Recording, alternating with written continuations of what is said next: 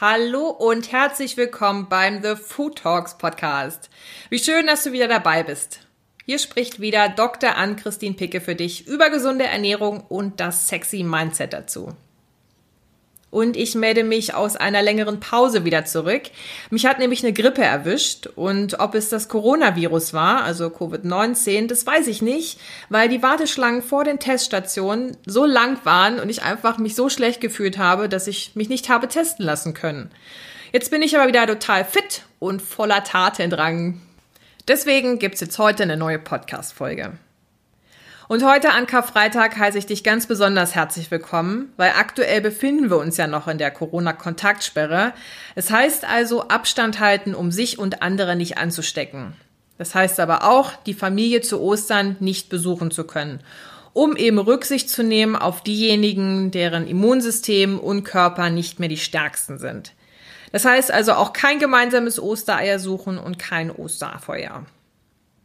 Vielleicht ist es aber auch bald wieder vorbei und wir dürfen unsere Freiheit wieder in vollen Zügen genießen. Wieder in Restaurants lecker essen, in Cafés auf dem Marktplatz genüsslich in der Sonne Chai Latte trinken und Freunde umarmen. Und mir fehlt das wirklich, wirklich sehr. Die ganze Nähe zu anderen, das ist wirklich blöd mit dieser Isolation. Aber solange müssen wir noch durchhalten und uns unsere Zuneigung zeigen, indem wir uns voneinander fernhalten. Was wir zusätzlich durchhalten müssen, ist die Supermarktsituation mit Hamsterkäufen und teilweise leeren Regalen. Kein Klopapier und keine Nudeln. Ich habe jetzt letztens mit einer Freundin telefoniert und die hat mir berichtet, dass jemand Klopapier bei eBay Kleinanzeigen für 10 Euro die Packung verkaufen wollte. Irgendwie fällt mir dazu auch nicht mehr richtig was ein. Ist es jetzt einfach nur geschäftstüchtig oder einfach nur dreist? Und dann sind da noch die leeren Nudelregale. Pasta in allen Variationen ist weg. Spaghetti, Verfalle, Penne, Schleifnudeln und Fusilli. Selbst die Vollkornnudeln waren ausverkauft und auch die glutenfreien Nudeln. Da habe ich mir die Frage gestellt, wissen wohl alle, was glutenfrei bedeutet? Weil seit Jahren liegt nämlich eine glutenfreie Ernährung im Trend. Aber warum eigentlich?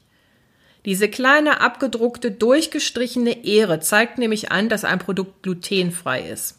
Warum suggeriert dieses Zeichen, dass das Produkt womöglich gesünder sein könnte? Sind wir schon so konditioniert, dass auf dem Produkt eine extra Info abgedruckt sein muss, damit wir es kaufen? Sowas wie bio, regional, vegetarisch, vegan, zuckerreduziert, fettarm oder eben glutenfrei. Du wirst in der heutigen Podcast-Folge erfahren, was ist Gluten? Worin kommt es vor? Warum und für wen sind glutenfreie Produkte so wichtig? Und was passiert mit gesunden Personen, die sich glutenfrei ernähren? Ist das gesund oder gesünder? Und natürlich ein Fazit zum Schluss.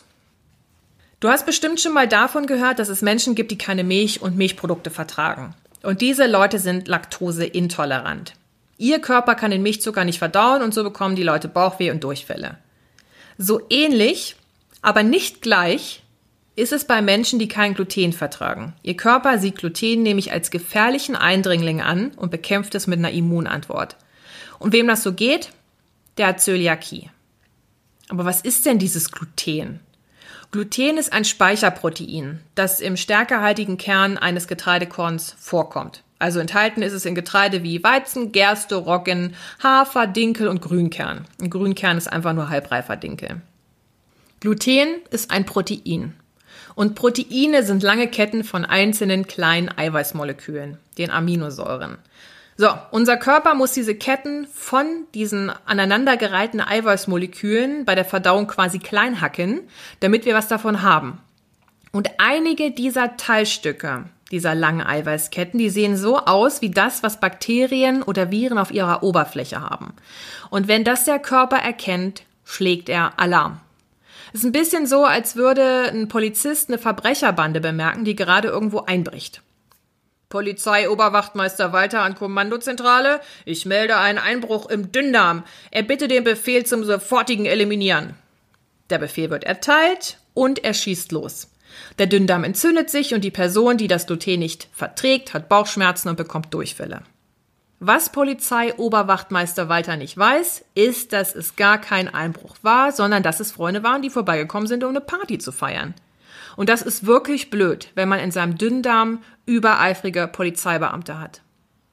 Wenn das häufiger vorkommt, dass es im Darm zu Entzündungsreaktionen kommt, dann leidet der Dünndarm immer mehr. Und der Dünndarm ist der Teil des Darms, in dem wir unsere Nahrungsbestandteile ins Blut aufnehmen. Also das ist da, wo es aus dem Darm ins Blut geht. Und ist diese Oberfläche entzündet und kaputt, können Nährstoffe nur noch ganz schlecht aufgenommen werden. Und das ist ein riesiges Problem, weil es eben zu einer Unterversorgung von Nährstoffen führt. Ungefähr jeder 200. Mensch hat Zöliakie. Das ist nicht super häufig, aber auch nicht ganz, ganz selten.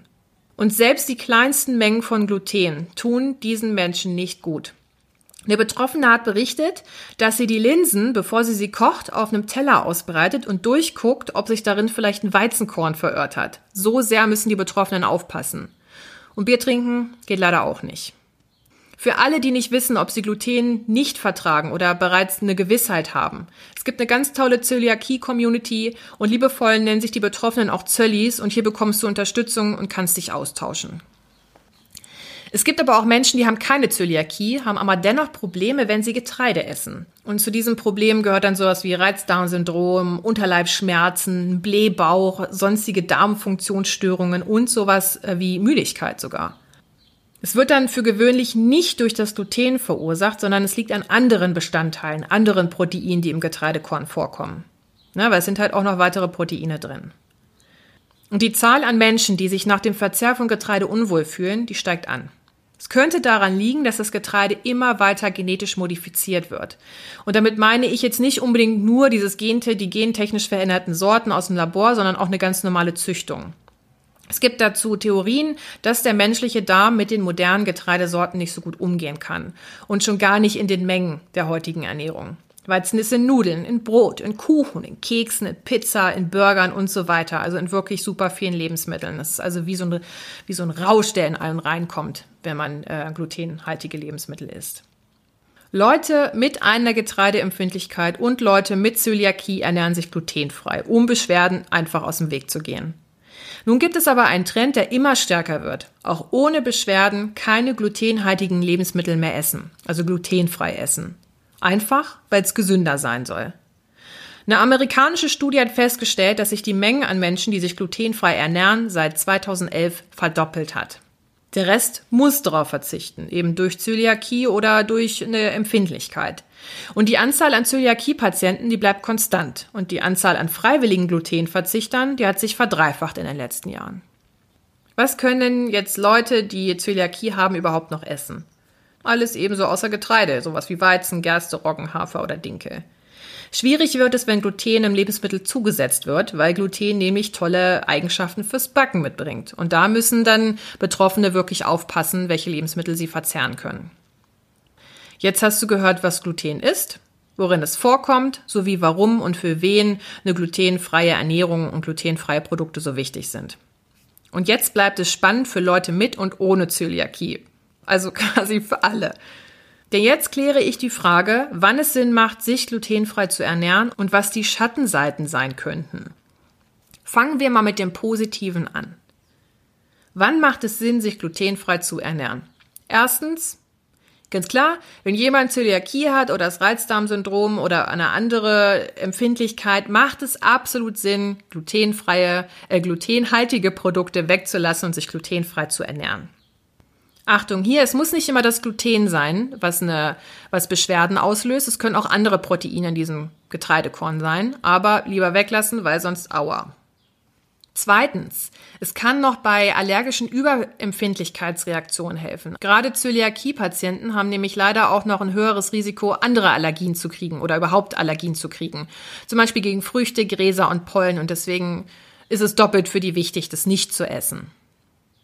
Das dritte, was positiv ist, wenn man sich glutenfrei ernährt, ähm, geht aufs Übergewicht. Das kann nämlich verringert werden, weil Übergewicht ist der Samen, aus dem noch weitere Folgeerkrankungen erblühen. Also zum Beispiel Bluthochdruck, Diabetes Typ 2 oder Herz-Kreislauf-Probleme. Und nach einer glutenfreien Kost haben die Versuchspersonen abgenommen, was eben auch dann das Herzinfarktrisiko senkte. Viertens, athletische Leistungen. Es gibt nämlich Sportler, die sind Befürworter einer glutenfreien Ernährung, weil sie dadurch bessere Leistungen erzielen und eine längere Ausdauer haben. Und das wurde auch in einem Versuch getestet. Es gab allerdings gar keinen Unterschied in der sportlichen Leistung, ob jetzt der Athlet nun Gluten oder eben kein Gluten gegessen hat. Aber nun gut, warum nicht? Wenn jetzt hier der Nocebo-Effekt wirkt, ist doch auch okay. Nochmal kurz zur Erläuterung. Noce Noce Nocebo und Placebo sind jetzt nicht ganz dasselbe, wirken aber ähnlich. Also Placebo heißt, man lässt eine Person glauben, dass man ihr eine Pille mit einer positiv wirkenden Substanz gibt. Dabei ist in der Pille nichts drin und die Person wird trotzdem gesund. Und das ist der Placebo-Effekt. Nur mit der Kraft der Gedanken gesund werden, wenn man denkt, man kriegt eine positive Substanz. Der Nocebo-Effekt funktioniert dann nämlich ähnlich umgekehrt quasi. Jemand lässt was weg, wie zum Beispiel das Gluten, und er bringt dadurch bessere Leistung. Also auch hier die Kraft der Gedanken. Es hat keinen physiologischen Hintergrund, aber wenn es funktioniert, warum nicht? Wie du jetzt gehört hast, gibt es eine ganze Reihe an positiven Effekten einer glutenfreien Ernährung. Und jetzt kommen wir zu den weniger positiven Effekten. Das ist auch interessant für alle Zöllis und alle freiwilligen Glutenverzichter. Erstens, es kann nämlich zu einem Mangel an Mikronährstoffen und gesundheitsfördernden Ballaststoffen kommen. Und dazu gibt es einige spannende Untersuchungen, die ich dir nicht vorenthalten möchte. Zum Beispiel haben nämlich australische und österreichische Forscher glutenhaltige und glutenfreie Produkte aus den Supermarktregalen miteinander verglichen. Das waren insgesamt mehr als 3000 verschiedene Produkte, die sie untersucht haben. Und die fanden heraus, dass glutenfreie Teigwaren und Brote weniger Protein enthielt. So, jetzt muss ich aber echt sagen, dass es fast Jacke wie Hose ist. Wenn man nämlich Fleisch, Milch und Milchprodukte isst, dann kann man nämlich so seinen Proteinbedarf decken weil in Getreide ist sowieso weniger Protein drin. Und dieses bisschen weniger, was in dem Alternativgetreide ist, das ist dann auch nicht so wild. Die Menge an anderen Inhaltsstoffen in diesen Produkten, die verglichen wurden, also glutenfrei und glutenhaltig, und diese Inhaltsstoffe wie zum Beispiel Ballaststoffe, Fettsäure, Zucker und Natrium, die waren dann so ziemlich gleich zwischen diesen zwei Produktgruppen. Jetzt hatte ich aber gesagt, das Negative an der glutenfreien Ernährung könnte aber ein Nährstoffmangel sein. Wie kommt denn der jetzt zustande? Es wurden halt nur Produkte aus den Supermarktregalen verglichen. Das sagt aber noch nichts über die tatsächliche Ernährung, die tatsächliche Nährstoffaufnahme aus. Also wie sieht die reale glutenfreie Ernährung aus? Und mehrere Studien zeigen tatsächlich, dass Männer und Frauen, die sich glutenfrei ernährt haben, weniger Kohlenhydrate, weniger Ballaststoffe, weniger Niacin, weniger Folsäure, weniger Kalzium und Eisen aufgenommen haben. Dafür haben sie aber mehr Fett, gesättigte Fettsäuren, die gelten als ungesund, Cholesterin und Natrium aufgenommen. Also weniger darmfreundliche Ballaststoffe bei einer glutenfreien Ernährung und auch weniger Mikronährstoffe, dafür mehr Fett und Salz. Und das wiederum steigert den BMI, den Body Mass Index, das, also das Gewicht erhöht sich dadurch und das Risiko für Diabetes wird größer. Wenn du dir also unsicher bist, dass du dich vielleicht mangelernähren könntest, dann lass mal dein Ernährungstagebuch auswerten oder lass deine Blutwerte checken, weil dann hast du Gewissheit. Und ich würde das gerne mal mit Vegetariern und Veganern vergleichen, weil nämlich auch nicht jeder Vegetarier, der auf Fleisch, Fisch und Eier verzichtet oder jeder Veganer, der ganz auf tierische Produkte verzichtet, ist gleich unterversorgt. Es kommt lediglich auf eine ausgewogene Ernährung an, weil dann sind auch die Blutwerte tippitoppi. Und dann klappt es auch mit einer glutenfreien Ernährung. Du musst dich halt wirklich nur ausgewogen und vielfältig ernähren.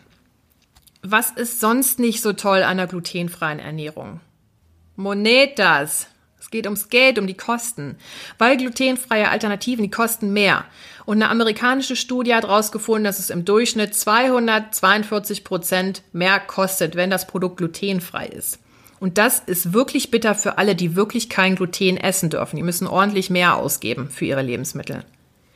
Trotzdem sehe ich da drin was richtig Gutes. Äh, da bin ich jetzt wirklich super egoistisch, weil aufgrund dieser Erkrankung und des glutenfreien Trends ist die Nachfrage nach diesen Produkten gestiegen. Und da, wo mehr Nachfrage ist, werden Produkte erzeugt, weil dann halt auch mehr Geld in, in Umlauf kommt.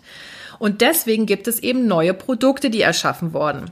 Und du und ich, wir haben jetzt die Möglichkeit, Nudeln aus Reismehl, aus roten Linsen, aus Bohnen zu essen. Und das finde ich richtig klasse. Es gibt eben auch super leckeres Knäckebrot aus Reismehl und köstliche Kekse. Dadurch gibt es einfach mehr Produktauswahl, die ganz nebenbei auch nochmal gesund ist. Finde ich super.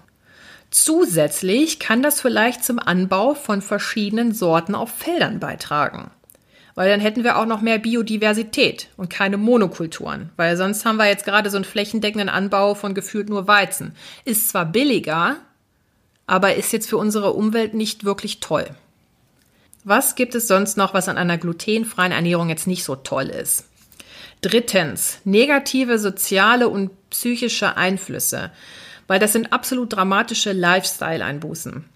Und jetzt geh mal deinen Tagesablauf vor der Corona-Kontaktsperre durch. Vielleicht morgens nochmal schnell ein Brötchen vom Bäcker auf die Hand, mittags was vom Schnellimbiss und abends nochmal mit Freunden ins Restaurant.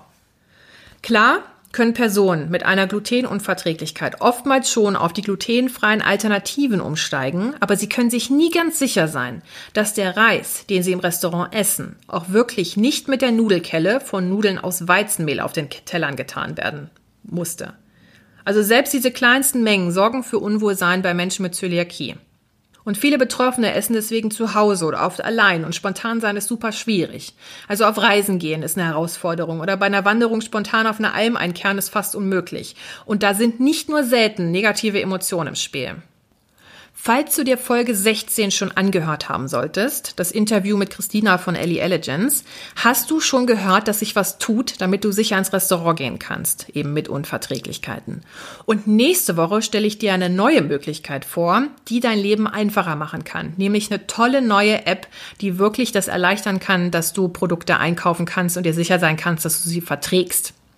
Dazu möchte ich noch sagen, ich bekomme kein Geld dafür, dass ich diese Interviews führe. Ich finde die Ideen einfach nur mega klasse und möchte die Leute, also die Ideengeber, äh, dabei unterstützen, indem eben du davon hörst, ich dir das äh, vorzeige quasi und du das vielleicht auch deinen Freunden erzählst und somit das wachsen kann, diese coolen Ideen.